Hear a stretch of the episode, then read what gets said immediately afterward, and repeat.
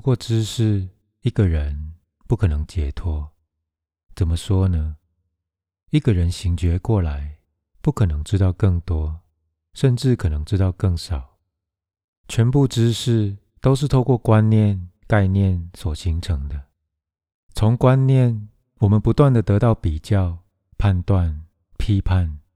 我们把任何一个最单纯的知觉，透过观念的连贯，称之为好坏。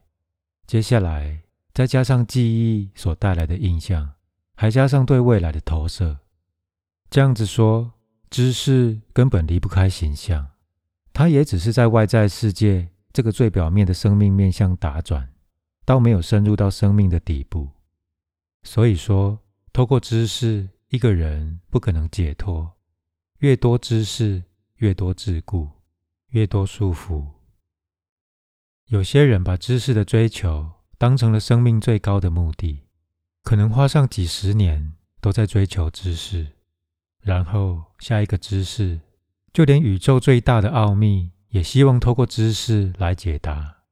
也许是透过科学验证，往大的方向会想知道更大的格局，往小的地方走。希望走到更微观的格局，到分子，到原子，到亚原子粒子，这还不够，还要更小、更维系。这套思路走到底，永远走不完。这就是人为的知识体系所采用的方法，它本身就成为它的限制。从局限的意识找任何东西，也就是客体，这任何的东西都会成为局限的。从这当中所产生的任何定理，肯定都是相对的，不可能给我们最终的答案。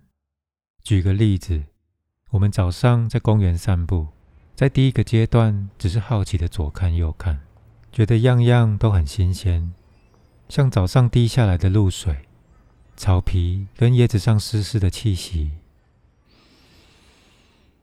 空气中有一个新鲜的味道。还带着花朵淡淡的香气。抬起头看，好多鸟在枝头当中穿越、唱歌。再往上看，太阳刚从云里面跑出来，透出来的光度，我可以用皮肤体会到。渐渐的，太阳光亮的眼睛有点刺。在还没眨眼的那一刻，我正在欢迎这道阳光。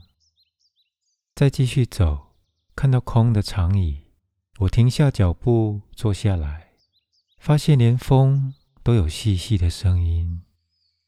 我从这些声音可以听到音乐。这样体验的世界，其实样样都很单纯。在这里，也只是用很简单的接触大自然的经验作为例子，因为每一个人都体验过。同样的，上班、下班、工作、睡觉，处理最不愉快的事、最痛心的决裂，都可以当做最实际的例子。在任何事发生的第一瞬间所形成的形象都很单纯，发生就发生了，是就是了。但是我们人通常的习惯是立刻加一个概念，把它丰富化。甚至复杂化。举例来说，我看到公园之后，马上头脑会加一个：我刚刚看到那只鸟，好漂亮；太阳的光好温暖，露水多么清新。咦，刚刚那只鸟是什么鸟？怎么会是那种蓝色？嗯，阳光真好。但等等，会下雨吗？坐在长椅上，自然想起刚刚在家里。和老婆有个小小的口角，真后悔，刚刚不该那么说。哎，等回家再道歉吧。对了，今天下午还有一个很重要的事情要跟同事们商量，但我怕自己的能力不够，自己的观念没办法说服别人。这样一路跟着念头走下去，自然从生命的圆满进入了生命的萎缩，从当下时刻。也就是从这里，现在这个场落入了萎缩场，把无限大的我落进了有色有形的小我。智慧具体变成了知识，从全部生命的背景落入了人间的前景，也就时时刻刻把生命当做了只有这个前景，而失去了深度。这样子，一个人一辈子这么走下去，就落入了一种不均衡的状态，失去了生命背景跟人生前景的平衡，完全活在前景的形象当中。我们要知道，任何知识也只是念头组合的。这么说，假如一个人只追求知识，把任何东西当做一个手段，或是一个工具，或是通往最终目的的一个垫脚石，这种价值观念，它本身就注定了最后的结果。透过知识，任何知识，这种追求本身，自然把我们捆绑得更紧。让我们在知识有形的世界更转不出来。进一步的讲，也就是从有的条件再得到其他的条件，在种种条件当中不断做出变化，怎么变也离不开有条件、有局限的客体意识。遗憾的是，这种追求，包括任何技术、学术，乃至于灵性所带来的知识，一个人只会越钻越细。越走越窄。我相信，任何人听到这些话，尤其是专业出身的人，不光会惊讶，甚至可能会不舒服。我们从小到大，一生都被知识给洗脑，以为知识越丰富，人生目标越明确。而我们可以仔细观察，知识，任何人间所带来的聪明，包括 IQ。有没有让我们更快乐、更满足、更舒畅、更健康、更活跃、更解脱？也许答案正好是相反的。智慧跟人间带来的任何聪明是不同的。我们一般所追求的聪明，离不开对立、分别的逻辑。比如说智商，我们以为是衡量一个人的智慧。其实也只是衡量某个方面的聪明，特别是离不开头脑的观念组合和分别的聪明。进一步的讲，大家所重视的 EQ，也就是情绪智商，虽然比 IQ 更深一层，不光是顾虑到思考的范围，同时也衡量了情绪，但还是离不开人间外在现象的互动。同样的。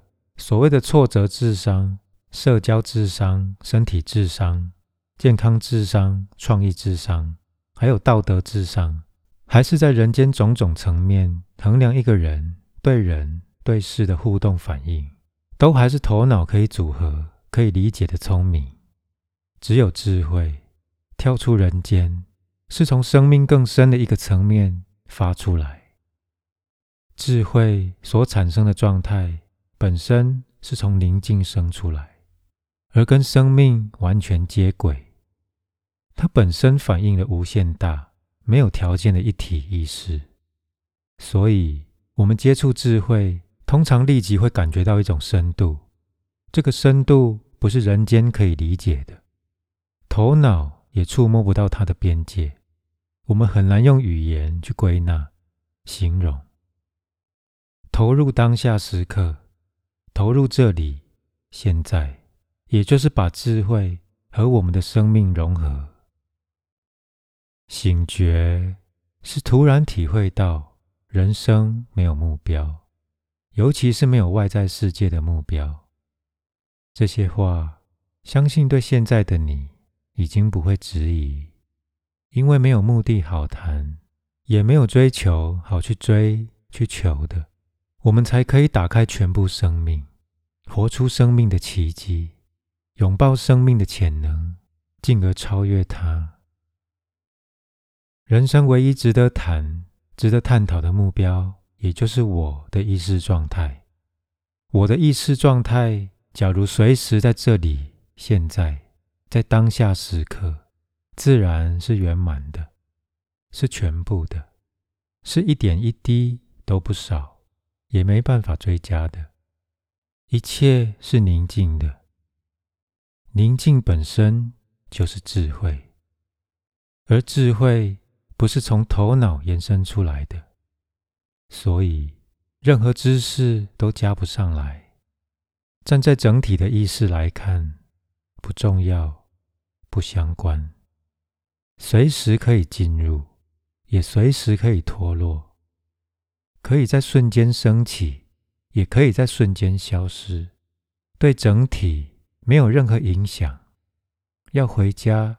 也就是整体意识的家，全部的我的家，必须要跨越知识，甚至人间的聪明，回到当下时刻，这里现在，就是完全跟生命合作，再也不需要区隔出另外一套我们称之为知识的境界，这才是智慧。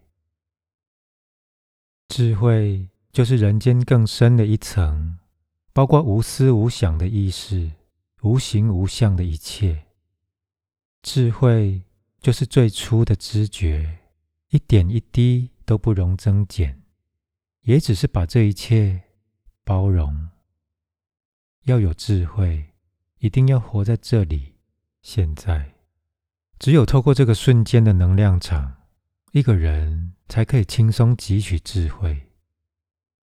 智慧所带来的聪明，远远大于人间所建立的聪明。它已经不属于人间可以描述的领域，没办法用人间的语言去解释，更不用讲去归纳总结。而最有意思的是，智慧也离不开人间，它是每一个人都有的。若不是这样，我们不可能每个人。都能取得不生不死、不制约的智慧，根本得不来的。我们人本身就是智慧，智慧就是我。但是透过人间的打转，我们把它忘记了。虽然忘记了，还可以随时捡回来。也因为这样子，我们每一个人听到经典。都在某一个层面就进入了智慧，虽然头脑不完全懂，但内心某一个层面，我们其实也懂。我们的心听进去了，才会肯定这些经典是人类的最高学问。就在这个瞬间，你也在用心听我所分享的这些话，虽然脑海不免有种种质疑，但站在心里。你自然会明白，一切也必然是这样子。